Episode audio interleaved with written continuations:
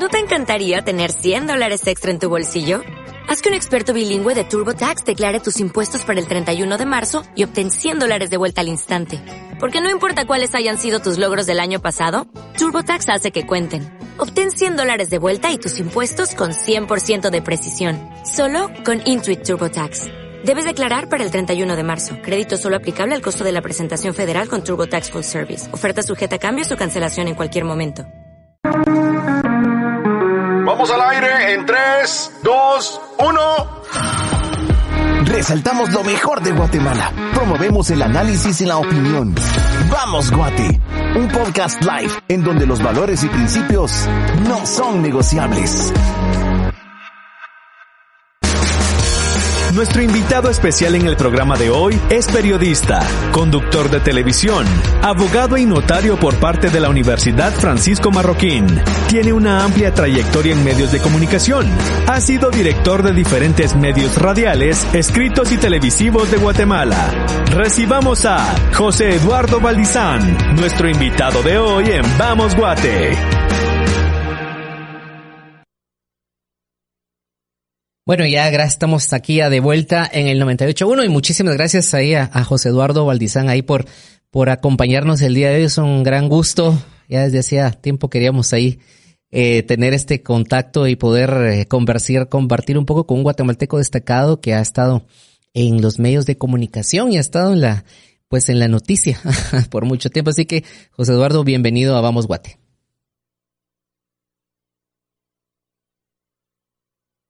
A, Luis Fernando y también a, ahí a, Eduardo, pues les agradezco muchísimo eh, el haberme invitado aquí a Ilumina FM y a este programa de Vamos Guate. Ah, pues ah, ahí sí que a sus órdenes. Qué gusto estar eh, con ustedes y poder compartir. Muchísimas gracias, José Eduardo, por la invitación. Hoy, eh, pues siempre acostumbramos, nos gusta conocer un poquito más allá de la parte profesional de, nuestros invitados. Eh, José Eduardo, tal vez eh, contarnos un poquito, ya sabemos que la licenciatura fue en la Universidad Marroquín, pero en dónde estudió, dónde nació, sería bueno conocer un poquito más de, transformo, de, de trasfondo de la vida personal de José Eduardo. Claro, muchas gracias, Eduardo. Bueno, uh, nací acá en la en la capital allá hacia el año, lejano año de 1960. Bueno, joven, joven, joven. eh, nací acá en, en la capital eh, y, um, y pues eh, estudié en el Colegio Austriaco, en el Colegio Monja Blanca, en el Colegio Vanguardia Juvenil, en el Liceo Minerva y en el Colegio María Minera. Mm. O sea que anduve por varios lados, luego estuve, pues saqué la licenciatura en la Universidad Francisco Marroquín, licenciatura en Derecho, y actualmente también pues doy clases ahí ya desde hace eh, unos buenos años, di clases ahí también en la, en la UNIS. Mm. ¿Mm? En uno, eh, en la UNIS de, di clases de, de de, en, ciencias de la comunicación, de narrativa televisiva, mientras que en la Universidad Francisco Marroquín doy oratoria forense en Derecho. Eh, pues, ¿qué les puedo, qué les puedo decir? Por otro lado, pues eh, soy divorciado, tengo dos hijos, uno de ellos vive acá conmigo y, y bueno, así transcurre mi vida. Buenísimo.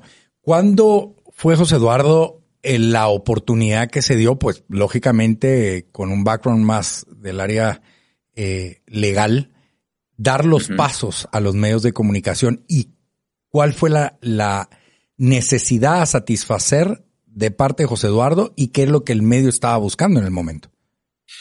Bueno, fue, fue bastante casual, Eduardo. Fue, fue bastante casual porque eh, estaba yo terminando la carrera, estaba eh, por cerrar cuando eh, conocimos con otros amigos a Mario David García, que dirigía Aquí el Mundo en los años 80, un noticiero que había venido desde los años 70, desde el 76 más o menos. Y entonces, eh, pues en mi caso me invitó a un programa, me acuerdo que era un programa sobre la revolución de 1944, y tuve la oportunidad de compartir con gente que vivió la revolución, ¿no? Mm. Entonces había que prepararse bastante bien. Pues esa fue la primera intervención en televisión nacional. Ya poco después me llamó y me dijo, mire, vamos a inaugurar un programa matutino. Eso fue un domingo en la noche, me acuerdo. Véngase. Y entonces eh, yo llego y el martes ya me tenían en cámara, ¿verdad? o sea que mi... eh, eh, No fue como que algo de pequeño, había un sueño. de No, no, llegar- no, no, no. Bueno, bueno, sí, sí me gustaban los medios y particularmente, bueno, yo crecí en una generación en que éramos muy políticos, ¿no? Tal vez la Mm. guerra, tal vez eh, la situación que se vivía nos hacía eh, pues estar muy inmersos en ese en ese asunto. Yo recuerdo que me gustaban las noticias desde que tenía unos mm, 12, 13 años, yo ya veía noticias. Eh, los medios televisivos en esa época eh, pues eran muy limitados. Me acuerdo que estaba cuestión de minutos de un periodista Figueroa de la Vega Mm. Eh, que lo dirigía y, y- y, pues por ahí se veían visualmente los principales acontecimientos del país. Luego surgió otro noticiero que se llamaba Estudio Abierto, que se hizo famoso porque eh, las dos figuras políticas del momento, Maldonado Aguirre y Colón Argueta, se enfrentaron en un debate una noche ahí, una, una cosa espectacular, debo decir, cuando había un debate político responsable en nuestro país, podría yo decir. Y mm, eh, pues posteriormente surgió aquel mundo. O sea, a mí siempre me gustó esto, ¿no? Pero nunca pensé que iba a resultar en ello, ¿verdad? Lo veía eh, muy, pero muy, muy lejano. Digamos que no hay la facilidad que tienen los jóvenes de ahora, que hay muchos canales locales, muchos canales de cable. En esa época habían cuatro canales, punto. ¿Mm? Eh, y entonces, eh, pues en, en, en, en eso se, de- se, se- era muy difícil, digamos, obtener una oportunidad o algo así, aunque uno lo planeara. Así es que eh, fue bastante casual. Y José Eduardo, cuando me imagino que cuando inicia, porque era, usted dice que fueron cuatro canales, me imagino que también el hecho que las personas pudieran verlo en televisión hacía que su eh, su imagen fuera más conocida en el pues en el Sí. país. ¿Cómo comenzó a manejar ese tema o qué, qué fue lo que empezó a experimentar a raíz de esa exposición? se dieron varias cosas, ¿no? Aquel, mur, aquel mundo termina sus emisiones allá por el año de 1987 y a mí me llaman después de otro noticiero que era eh, de eh, Canal 11 y Canal 13, que en esa época no pertenecían al mismo dueño, sino a don Antonio Mourra. Y entonces eh, me llaman para, para leer noticias, porque eso era. Mm. Y entonces empiezo yo allí y se dio la casualidad que quien era el responsable de las entrevistas, estábamos en la campaña del año 90, quien era responsable de las entrevistas en esa época, que era un licenciado Detzcal, enfermó o tuvo algún inconveniente y no pudo llegar esa noche. Y había un candidato presidencial ya en la puerta para entrevistar. Entonces, eh, pues que lo entreviste ahí el, el patojo, ¿verdad? Que ya no era tan patojo, tenía 30 años, pero bueno, que, que tírenlo ahí al agua, a ver qué pasa, a ver si nada, ¿verdad? Ajá. Y entonces eh, me recuerdo que llevé a cabo esa entrevista, les gustó y me quedé haciendo yo las entrevistas también. Mm. Y entonces entrevisté ya desde el año 90 a los principales candidatos de, de, de esa época. Pero pues ya no estaba aquel mundo, eh, estaba, eh, había empezado Noticiete, pero creo que ellos no tenían eh, programas de entrevistas directamente o no mucho. Entonces, prácticamente los programas de entrevistas lo- los tenía yo. Entonces era mucho más audiencia, etcétera, etcétera. Pero de todos modos, eh, empezaba el cable, había que empezar a llamar la atención, ¿no? Porque ya uno competía en la televisión local contra, pues, que, que lo vieran a uno o que vieran a Request, pues obviamente la, la, la escogencia era muy fácil. José Eduardo, eh, ahí me llama la atención, quiero hacerle la referencia a la audiencia del debate político que hoy en día, pues por, por la forma en que se expresó José Eduardo, no hay este nivel de debate. Si usted lo puede buscar en YouTube, puede buscar el debate entre Manuel Colón Margueta y Alejandro Maldonado. Son cincuenta y pico de minutos. Yo realmente me lo disfruté el día eh, que lo vi porque es un debate de altura. Y vamos a entrar a hablar un poquito del tema de la importancia de los medios de comunicación con respecto a la contienda electoral este año y creo que por ahí también puede ir la, la, la plática, José Eduardo. Algo que me llama la atención, ¿cuándo, brinca José Eduardo Alizán a la radio? A la radio. Bueno, eso fue mucho después, porque yo después de esto pasé un pequeño canalito que se llamaba Canal Maro, y entonces ahí tuve un programa de entrevistas, eh, ahí tuve la oportunidad de entrevistar a Alfonso Portillo, Suri Ríos y otros más. Y luego me llama eh, Leonel Toriello, que para entonces era el presidente del siglo XXI. Entonces, eh, primero empecé como asistente de la dirección, luego fui director del siglo XXI a lo largo de cinco años. Cuando termino ya en siglo XXI, salgo del siglo XXI entonces me llama un eh, conglomerado de radios que se llamaba Alius. Entonces me hablan, eh, porque ellos no tenían una radio hablada, tenían radios musicales. Y a diferencia de las demás cadenas radiales de la época, ellos habían venido del interior hacia la capital, no al revés, como son todas, de la capital hacia el interior. Ellos habían crecido con la perla de Oriente en Chiquimula. Esa fue la primera radio de, de. Entonces me pidieron que pues me embarcara en el proyecto de hacer una radio hablada y en esa radio hablada fue que eh, fuimos dándole el esbozo. Me acuerdo que me fui para México, visité algunas radios allá, Radio Imagen y, y otras más, para ver cómo, cómo se estaba haciendo radio hablada en ese momento. Y entonces nació Radio Punto. Entonces esa fue, eh, fue, fue, fue eh, la, la, la, primera radio. Ahí fue donde lo conocí, José Eduardo. Yo estaba como gerente de marca de, otra de las radios. Buenísimo, sí. Exacto, exacto. Y luego hicimos Radio 10, ¿verdad? Ya después de Radio 10 me embarqué en un proyecto de un canal de televisión también que se llamó en ese momento Latitud Televisión.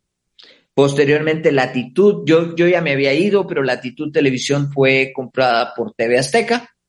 Y entonces TV Azteca me llama y entonces yo regreso a la televisión con TV Azteca. Mm. ¿Y es donde se encuentra actualmente? Exactamente. Exactamente. Bueno, es un recorrido, pero estamos hablando de y, un recorrido bastante amplio. No, y fueron varios años. yo, creo que hoy tenemos a una autoridad para hablar del tema específicamente. Yo creo que es algo bien importante. Eh, José Eduardo, entrando ya al tema de la importancia de los medios de comunicación en estas elecciones, eh, hablemos de, del tema que fue expuesto por usted, los debates. Los debates donde se debe de expresar un plan de gobierno, eh, un plan de gobierno trabajado y planificado eh, ¿Qué opina usted de los últimos, no vamos a entrar en detalles de cuándo, pero de los últimos debates y de las entrevistas que reciben los candidatos hoy en día, tanto de la función del medio como de las respuestas de los candidatos, Eduardo? Bueno, eh, a ver, tengo muy mala opinión al respecto porque, eh, como les decía, yo vengo de una época en que había mucha definición política. Y hoy por hoy los candidatos prefieren andar en la ambigüedad política. Mm. Mientras más ambiguos sean, la gente se, se ve obligada a escoger eh, por un pequeño eslogan quizás sin sentido, eh, quizá por la fisonomía o por muchas otras razones y no por la oferta electoral que tienen o no. Esto nace de ellos, pero también nace de la ley electoral. Una de las cosas más nefastas que tenemos es esa prohibición de la tal campaña anticipada, que se degeneró todavía más en el año 2015 con las reformas que metió eh, CICIG y en donde eh, pues tenemos esta ley actual en donde los candidatos no pueden decir pío porque supuestamente corren el peligro de, no ser inscritos, eh, cuando, a ver, un candidato que no esté presente en la vida política del país, perdonen, pero no es candidato. Yo les mencioné a Manuel Colomargueta y a Alejandro Maldonado Aguirre. Eran políticos activos todo el tiempo, full time. Esa gente terminaba una campaña y ellos hablaban de política y de problemas políticos y eso, al, hablar de problemas políticos, etcétera, los obligaba a definirse. Entonces la gente cuando llegaba a la votación, si votaba por Colón Margueta, sabía exactamente por qué está votando. Mientras que si votaba por Alejandro Maldonado Aguirre, sabía exactamente por qué está votando. Lo mismo eran los partidos políticos, activos en la política nacional, definiéndose tras cada problema y poniendo sus posiciones en torno a muchas cosas. De manera que si se hablaba de la DC o si se hablaba del FUR, la gente sabía exactamente cuál era la oferta política de ellos, por qué era lo que propugnaban. Y si se hablaba del MLN o del CAN, la gente sabía perfectamente por qué estaba votando. Ahora, díganme ustedes, la gente sabrá por qué está votando cuando, por ejemplo, ven partidos como ese Voz, Vamos, eh, Viva, eh, UCN y muchos otros más que navegan en la indefinición política. Mm. Pues no, no lo saben. Y esa es, la, e, esa es una, una gran tristeza. El debate político se fue perdiendo y las grandes figuras de la política se fueron perdiendo. Y hoy, perdón que lo diga, tenemos candidatos bastante, bastante mediocres. y, José Eduardo, en la cuando le ha tocado entrevistar candidatos hoy en día, bueno, en algún momento eh, nos ha pasado que preguntamos si es de izquierda o si es de derecha. Y, cuando empiezan a dar la vuelta, eh, ¿cómo le ha ido con esto? ¿Qué, eh, ¿Eso era así antes o, lo observa hasta ahora? No, no, no, no. Uno le preguntaba a Manuel Coló Margueta y para empezar preguntarlo ya era ofensivo. Yo nunca entrevisté a Manuel Coló Margueta, pero sí a políticos de esa época que vinieron después y por supuesto yo soy de izquierda o yo soy de centro izquierda. Eh, esta indefinición empezó un poco con la UCN, con la Unión de Centro Nacional, con, Jorge, Carpio, en donde ya era una cosa que soy de centro, o sea, ni, ni de aquí ni, ni de allá. Y es muy difícil explicarle a la gente que necesariamente las personas o los candidatos políticos siempre van a ir más por un lado o por otro sus medidas van a ir por un lado o por otro. Entonces, cuando uno los, les pregunta, no quieren contestar si son de izquierda o de derecha. Entonces hay que preguntarles, bueno, ¿qué opina usted, por ejemplo, del aborto? Y entonces ahí se van definiendo.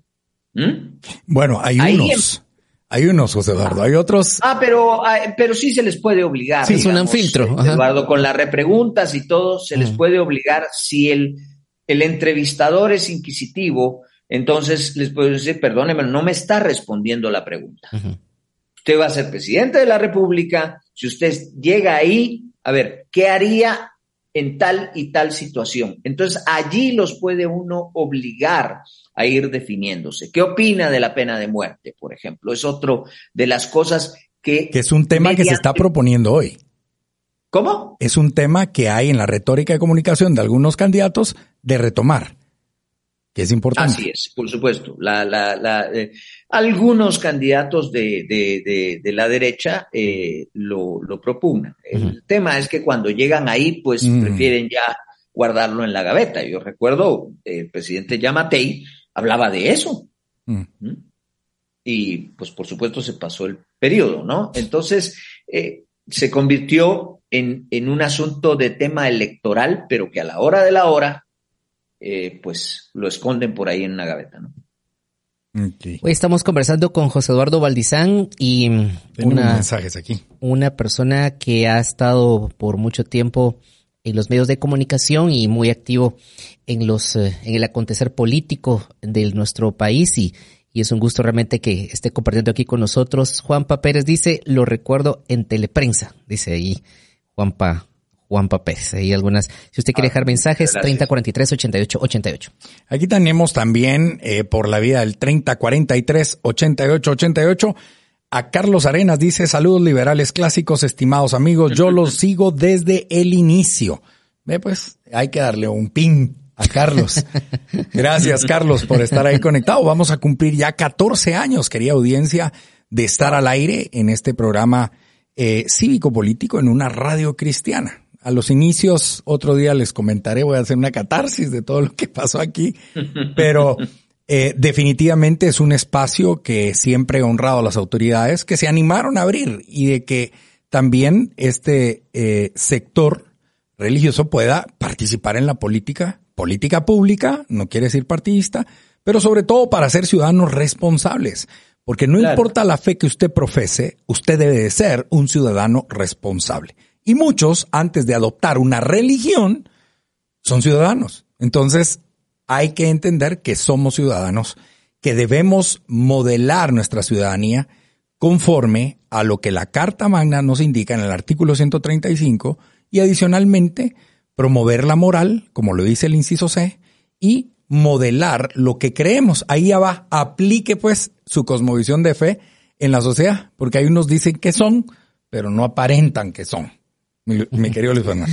José Eduardo, cuando inician este proceso de, la, de los debates, eh, ¿hay alguna anécdota que tenga de algún debate de todos los que ha participado y que ya sea que le haya dejado un buen sabor o que le haya dejado una lección de vida a la hora de haber moderado, haber, haber hecho alguna, alguna pregunta en estos, eh, en estos debates políticos?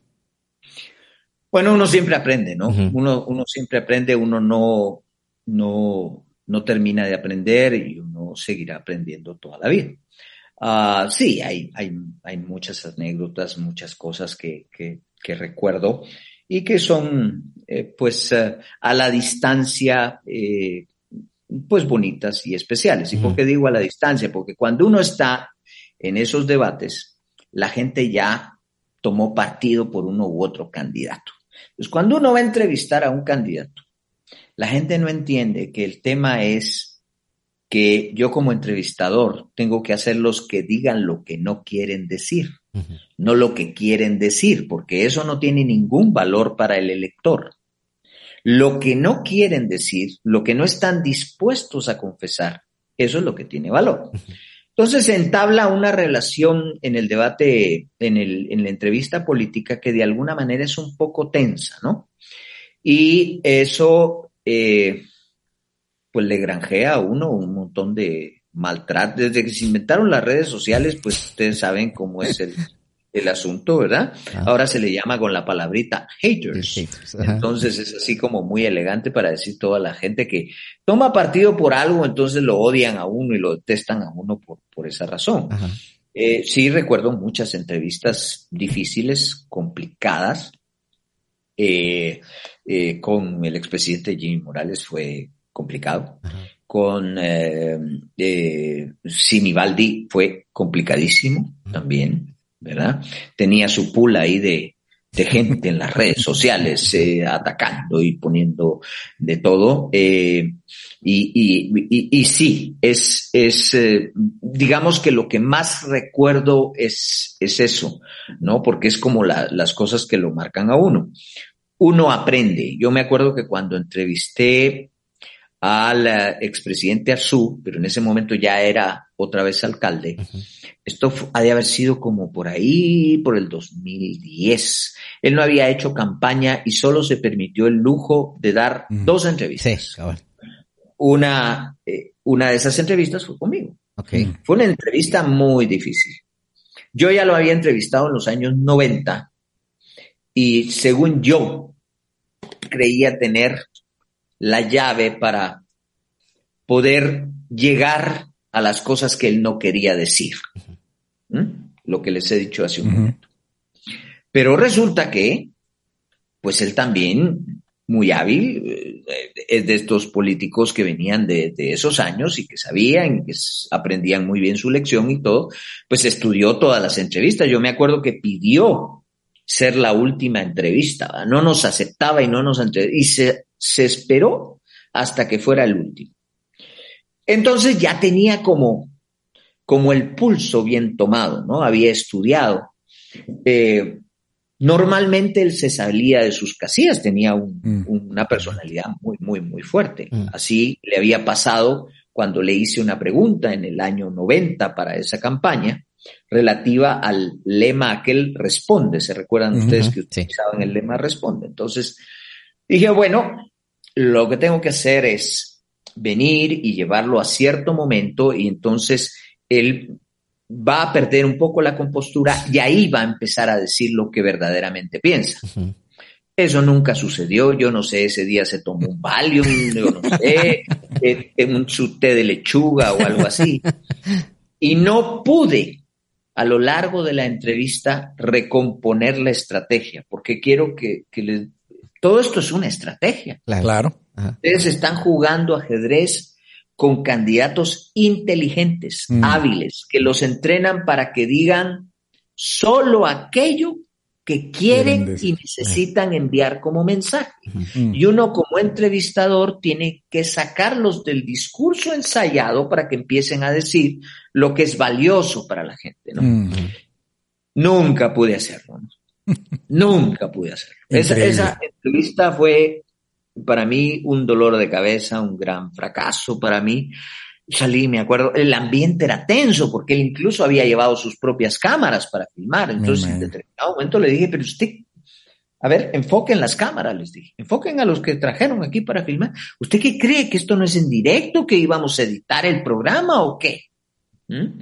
Entonces, fue, fueron momentos difíciles, difíciles difíciles, complicados. Yo quiero, yo quiero hacer una referencia antes de ir a, este corte. Nos, eh, Carlos Sandoval eh, manda saludos, dice eh, excelente programa y sobre todo recuerdo a José Eduardo en la entrevista con Vinicio Cerezo.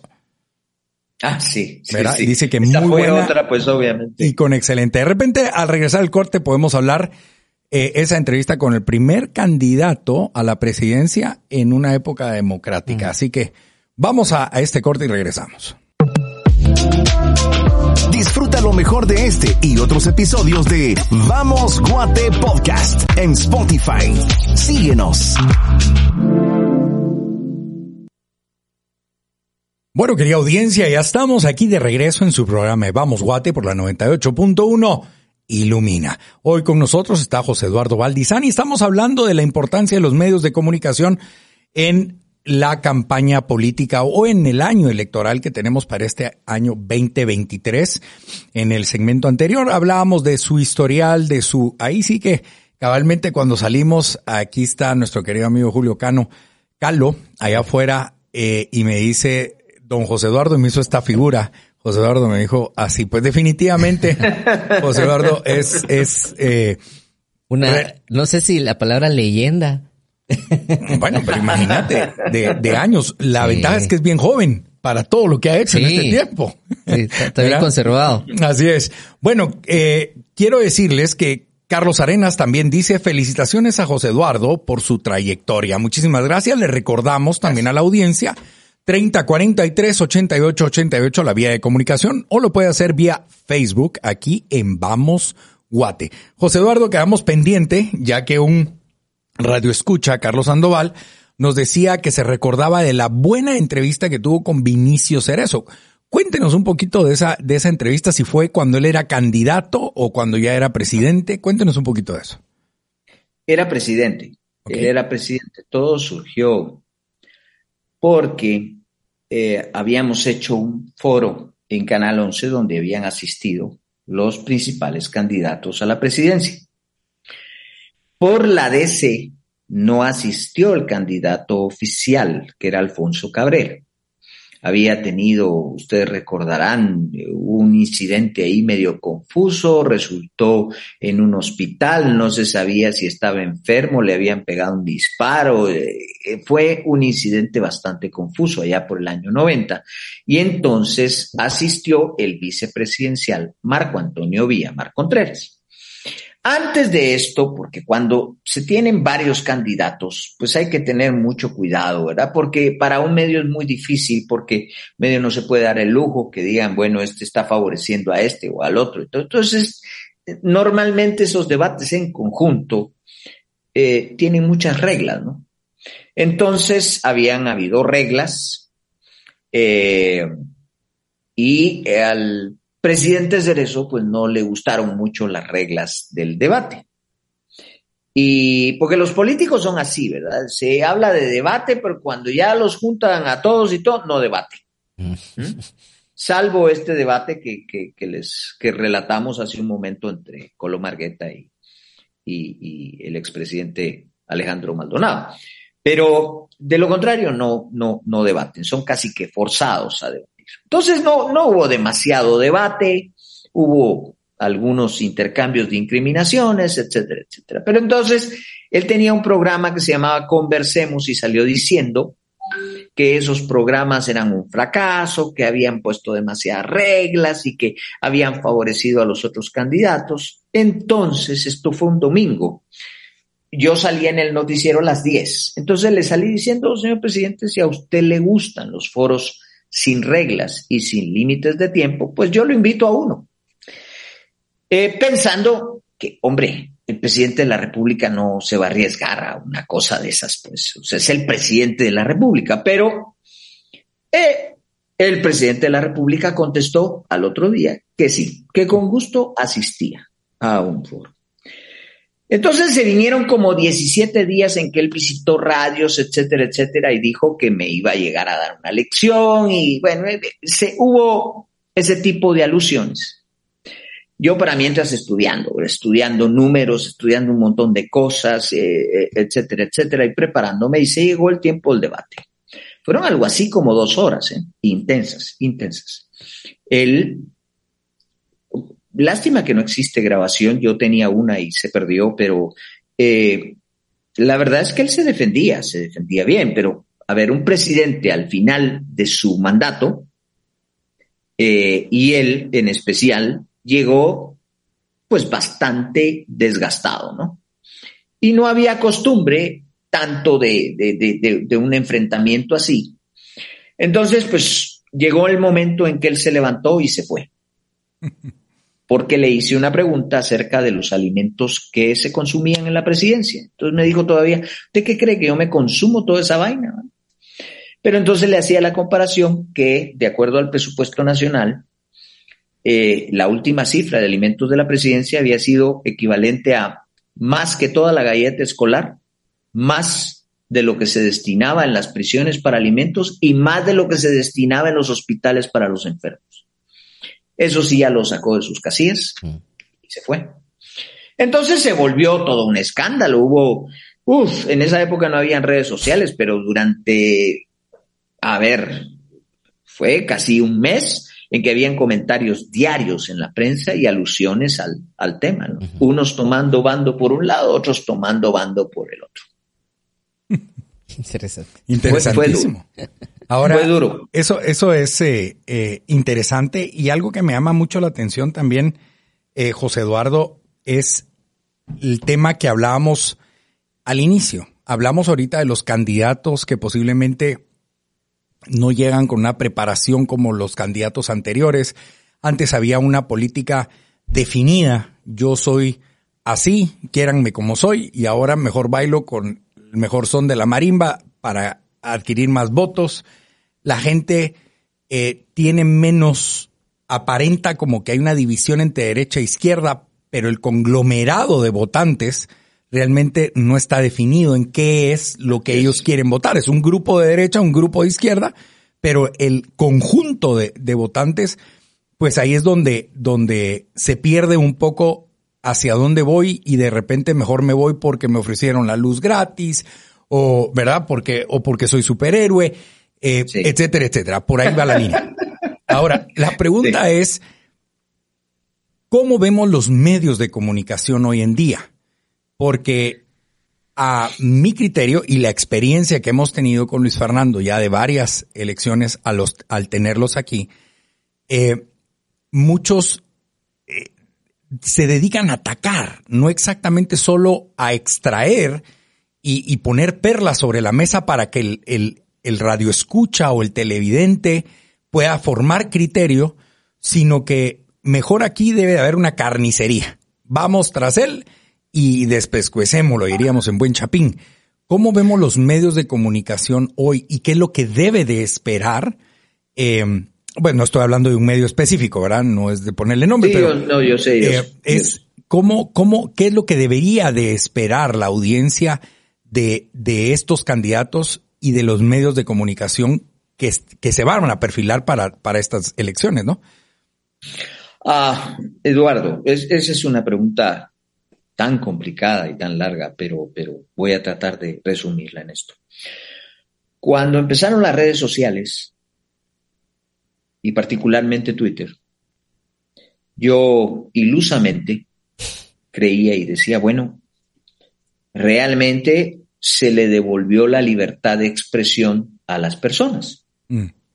Porque había la capacidad física de que la gente se expresara, ¿no? Y, y, y a mí me ilusionó, como decimos a veces, me encampané con esa idea. Pero trajo dos problemas enormes. Uno, que los medios de comunicación no supieron cómo competir contra las redes sociales y se pusieron a la altura de las redes sociales. Mm. Hoy los medios de comunicación compiten por un clic. No tratan de orientar, no tratan de informar correctamente. Hoy compiten por que haya más gente eh, allí pegada en las redes sociales, etcétera, etcétera, eh, hablando de ellos o haciendo clic en sus distintas plataformas digitales.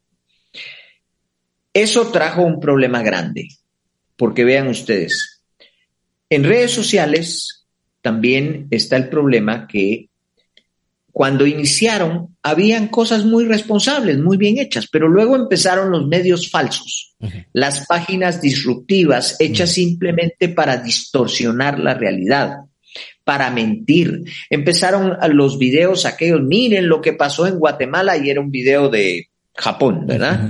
Eh, por decirles algo. Y cosas muy malintencionadas. Se crearon lo que hoy se llama pomposamente los net center, ¿verdad? O sea, compañías específicas para eh, simplemente crear confusión en las redes sociales. Mm. Los medios de comunicación no supieron cómo lidiar con esto. No supieron para dónde agarrar. Y se pusieron a la altura de ellos. Y hoy vemos que los medios de comunicación, muchos agarran cosas que están en las plataformas de redes sociales y sin investigar las ponen tal cual. Mm. Y se ha vuelto una guerra, y perdón que lo diga, y es políticamente incorrecto, sobre todo que lo diga yo, pero pues se ha vuelto una competencia de ver quién es más irresponsable. Eso es una competencia terrible de ver quién es más irresponsable.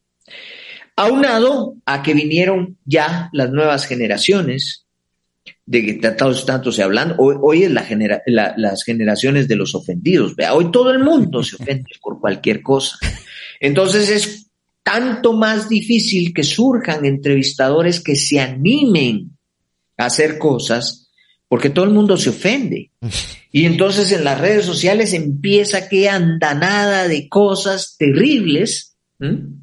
Y eso hace que se inhiba mucho el debate político, pero además eh, la verdadera tarea del periodismo. ¿Y cuál es la verdadera tarea del periodismo? Es solo una. Periodista no está para educar, el periodista no está para otra tarea que no sea informar, mm. para que la gente bien informada tome sus propias decisiones. Aparejado a esto surgieron los activistas que se metieron dentro de las redes sociales y que se metieron en el periodismo y son activistas y dicen que hacen periodismo. A ver, y voy a poner un ejemplo. Una, mi exalumna me dijo en una ocasión en redes sociales, me dijo, es que yo soy periodista de un medio feminista. Tal cosa es ridículo. Y no porque esté en contra o en favor de los feministas. No. Pero si yo ya voy con una agenda que va en determinado sentido, voy a hablar solo de las cosas que le convienen a eso que yo estoy tratando de propugnar y ocultar todas aquellas que no le convienen. Mm. Eso no es periodismo. Y los medios de comunicación se contagiaron de eso.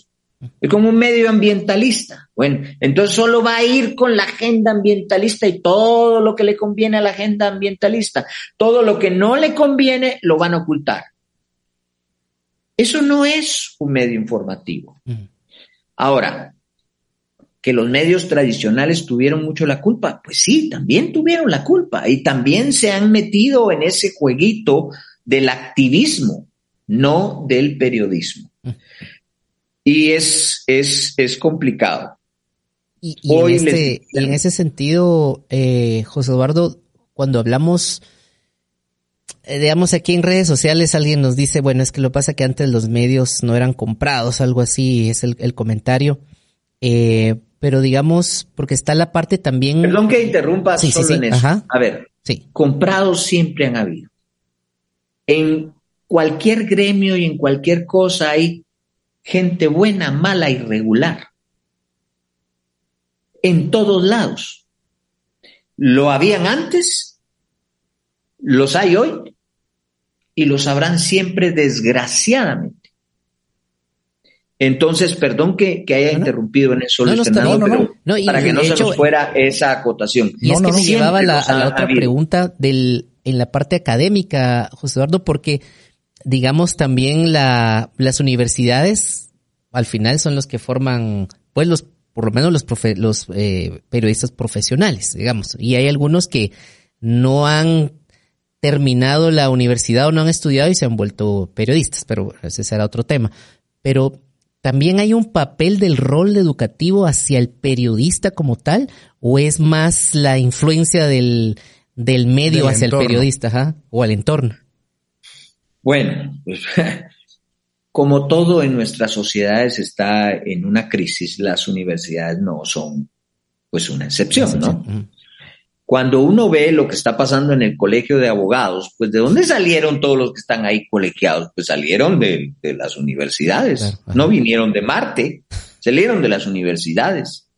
¿Y qué pasó? Pues que las universidades no supieron transmitir ciertos cánones de ética. Y hoy cuando uno habla de ética, cuando uno habla de hacer las cosas correctas y por principio, pues ya la gente hasta se burla, pues, ¿qué es eso de la ética? Es más, la gente dice, no, no, no hay cosa buena o mala, todo es relativo, porque se nos metió ese relativismo moral y ético, ¿verdad? Todo es relativo. O sea, y eso es una gran falacia y es una gran mentira. Existen las cosas buenas y existen las cosas malas y correctas. Mm. Existen los principios, existen las cosas correctas. Eh, y, eso no, no se debe eh, de, obviar. Y esa crisis se transmitió. Entonces, en las universidades y en las facultades de periodismo, pues tampoco se ha reforzado esos temas. Tampoco se habla ya de eso. Y por otro lado, creo yo que el pensum de periodismo está en crisis. Enseñan una cosa que se llama ciencias de la comunicación que es medio publicidad, ahora tiene medio medios digitales, ahora tiene un poquito de todo. A ver, el periodismo es una cosa muy específica y cuando hablamos de periodismo, un periodista debe saber bien historia, economía y derecho. Mm. Porque de eso hablamos todo el tiempo. De eso hablamos todo el tiempo. Cómo se pone uno ante un micrófono, cómo escribe una cosa, etcétera. Cada medio tiene su estilo y salen de las universidades y se van a topar que el medio dice, no, no, pero es que nosotros aquí no lo hacemos así. Entonces, ¿de qué sirve? De nada. Interesante. Y lo básico, lo de fondo, eso no se les enseña. Bueno, yo creo que algo, eh, una perla que José Eduardo acaba de dar es la importancia de la ética, los principios y valores desde la academia y adicionalmente yo le, le adhiero desde la, desde la casa, desde el hogar, porque tampoco la academia está para educar algo que debería de venir desde el lugar, pero es importante que se refuerce, se oriente y se guíe eh, la profesión hacia dónde lo queremos llevar. Le recordamos, querida audiencia, que la vía de comunicación usted lo puede hacer al 3043 8888, 3043 8888, o también lo puede hacer vía la página de Vamos Guate en Facebook. Aquí tenemos un mensaje que, que nos dice, que me llamó mucho la atención, hoy los presentadores de televisión tienen que ser guapos o guapas, dice, ¿verdad? O sea, si, si saben o no saben, la cosa es que tienen que ser guapos o guapas. Ponen aquí eh, en un mensaje. Querida audiencia, hoy viene otra cápsula muy importante. No sé si es... es hate o es... Eh, nosotros no estamos en tele, campeón. Ah, bueno. O sea, pero estamos en Facebook eh, Live. sí, estamos, pero estamos en tele. Eh, algo que es importante, querida audiencia, es escuchar esta cápsula de lo mejor de Guate. Escuchemos. Conozcamos en minutos lo mejor de Guate. Personas, organizaciones, movimientos que promueven valores y levantan en alto la bandera de nuestro país. Esto es lo mejor de Guate. Para esta ocasión te cuento que revistas internacionales eligen a tres guatemaltecos como los más creativos e inspiradores en una lista de Centroamérica. Ellos son el chef Diego Telles, la cineasta Pamela Guinea y el actor Oscar Isaac.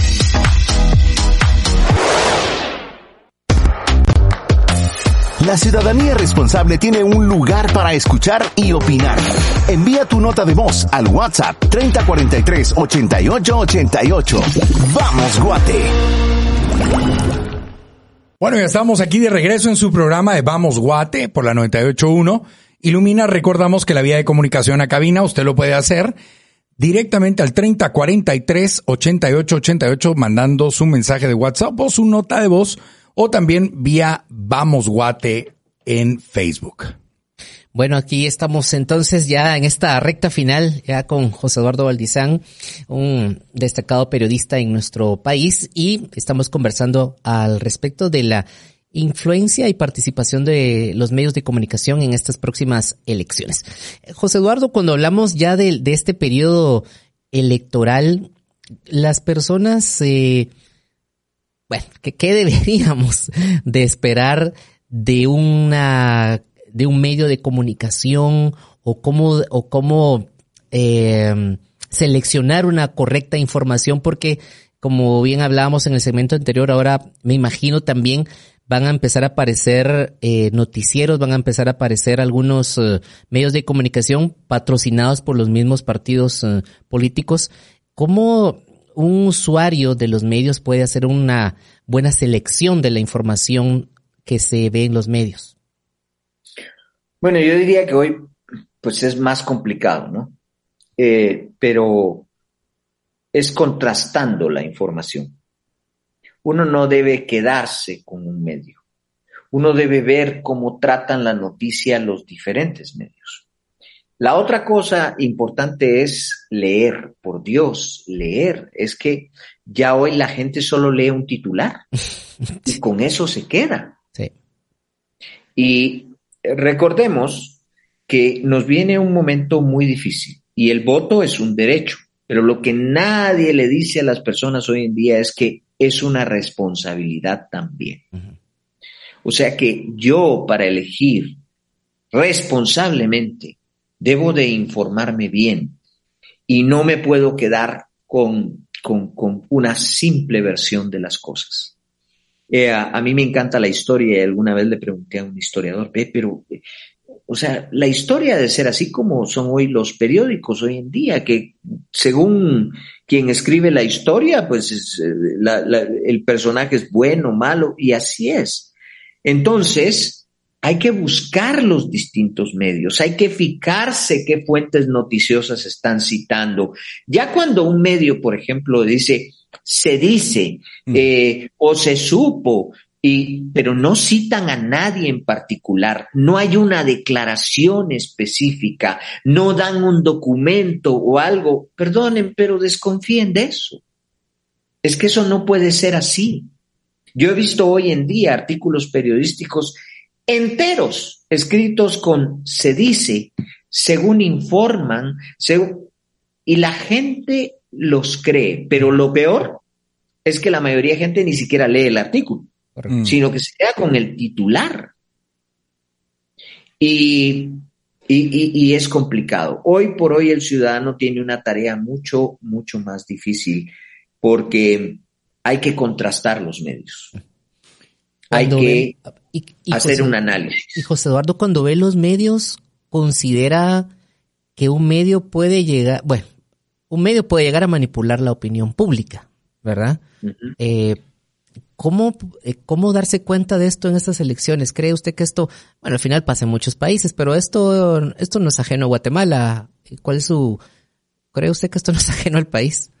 Eh, esto es, esto es mundial, ¿verdad? Esto es definitivamente una crisis mundial que estamos viviendo. Cuando yo les decía este tema de la crisis de los medios y que no supieron cómo eh, lidiar con las redes sociales y con el Internet, pues esto es, es mundial. Ah, ¿Cómo saber si están manipulando? Pues, eh, pues obviamente por las fuentes que citan, cuando eh, solo eh, no contrastan la información con la gente del otro bando, sino que simplemente se quedan con una versión y solo ponen versiones que vayan diciendo la mismísima historia, y ahí desconfíen.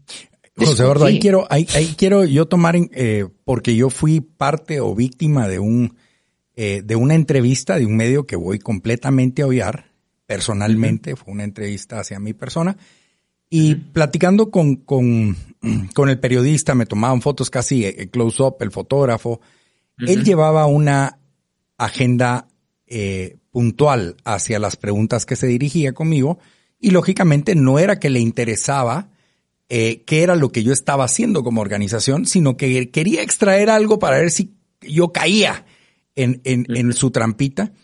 Eh, al final él se presenta eh, que venía de una universidad extranjera porque estaba haciendo un estudio, pero cuando se despide con alguien de mi staff se identifica como miembro del medio local. Ahí mismo yo lo llamo y le digo, discúlpame, creo que tu fin es este te encargo que hables de las bondades de lo que hacemos, no la agenda que traías. En efecto, mezcló todo, ¿no? Y hoy en día yo me he dado cuenta de cierta información que se maneja en los medios de comunicación que son medias verdades, que al final se convierten en mentiras, ¿no? Una media verdad es una mentira. Claro. Ah, he oído TikToks, he oído eh, cosas que realmente mezclan y lógicamente tienen la capacidad de decir, voy a poner un ejemplo, eh, vimos a José Eduardo Valdizán con un suéter beige, una corbata oscura, en un live en Facebook y de ahí se inventan el 90% del contenido de la noticia que están dando. Claro, si vemos, si tenía el suéter, si tenía la corbata, si estaba en un live, ¿verdad? Que da la, la capacidad. Hoy eso se vive en los medios de comunicación. Y estamos hablando de que no hay una certeza, una veracidad en la información y lamentablemente el, el ciudadano la compra, ¿no? La compra a diestra y siniestra. A ver, nos, nos, gana la pereza, ¿no? Nos gana la pereza eh, y entonces no analizamos lo que nos están dando. Y si nosotros somos autómatas que no analizamos lo que nos está, a mí me ha pasado que de repente me mandan todas estas cadenas que de repente de algo que mandan por WhatsApp, ¿verdad?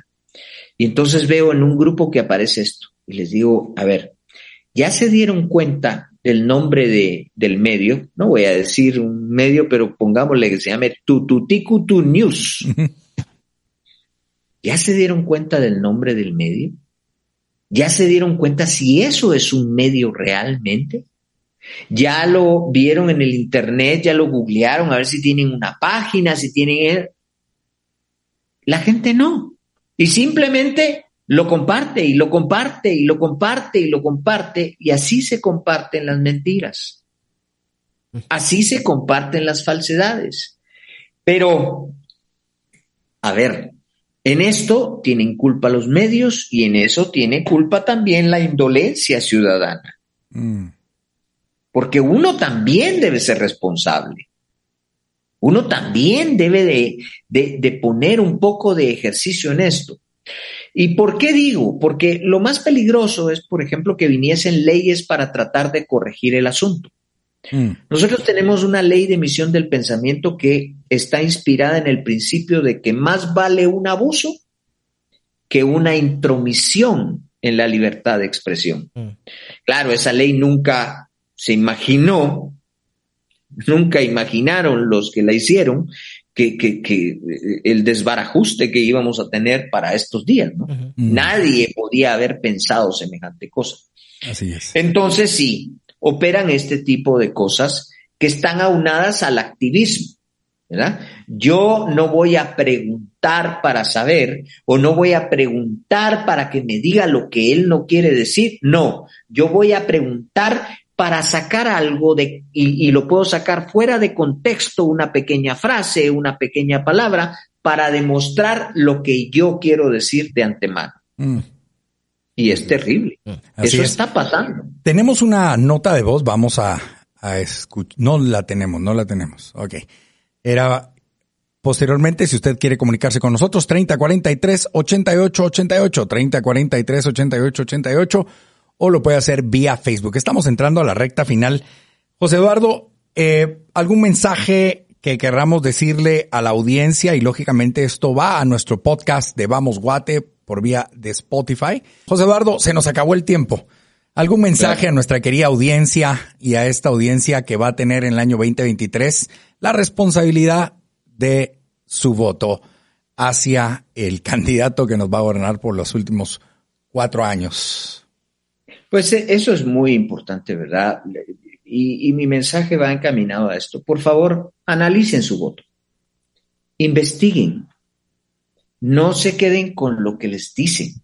Y menos con la cancioncita, menos quédense con esto. A ver, eh, yo he sido muy partidario de que, por ejemplo, a los diputados hay que escogerlos un diputado específico por nombre y apellido, nada de listas y eso.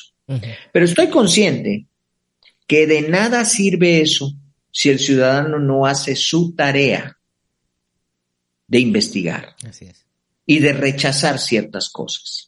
Los partidos políticos pueden poner en sus listas y en sus candidatos lo que les dé la gana, pero está en nosotros descalificarnos, descalificarlos con nuestro voto o no. Mm. No voy a decir nombres, pero ustedes sabrán perfectamente. A mí una vez me contestó un candidato, mire, pero usted mató a una persona. ¿Cómo que una? Fueron dos. ¿Cómo es posible? ¿Cómo es posible que la gente vote a sabiendas de eso y además de una respuesta como esa? Mm. Es que, es que, es que no, no me cabe en la cabeza. Pero ese es un caso. Pero hay muchos otros casos en que la gente sabe que hay personas que están involucradas en esto, están involucradas en aquello, o, hicieron esto, o hicieron aquello, y ahí está, vuelven al Congreso de la República. Mm. Y eso es terrible. ¿Y por qué? Porque nosotros también estamos votando mal. De nada sirve que reformemos las leyes, de nada sirve que hagamos, digamos, etcétera, etcétera, si el ciudadano no busca votar responsable. Mm. No por ira. No, no hay que votar por ira, por envidia o por resentimiento. Porque eso siempre sale mal. Hay que votar razonando. Y es pues una de las cosas más difíciles que existen, ¿no? Pero el voto es un derecho, pero es que también es una responsabilidad. Ok. Bueno, muchísimas gracias. a José Eduardo Valdizán por este tiempo otorgado aquí al programa de Vamos Guate. También tenemos a Israel, dice buenas noches a todos y en especial a José Eduardo. Muchísimas gracias en nombre de Luis Fernando Galvez, Jefferson Celada, allá en Controles y su servidor Eduardo Magermans.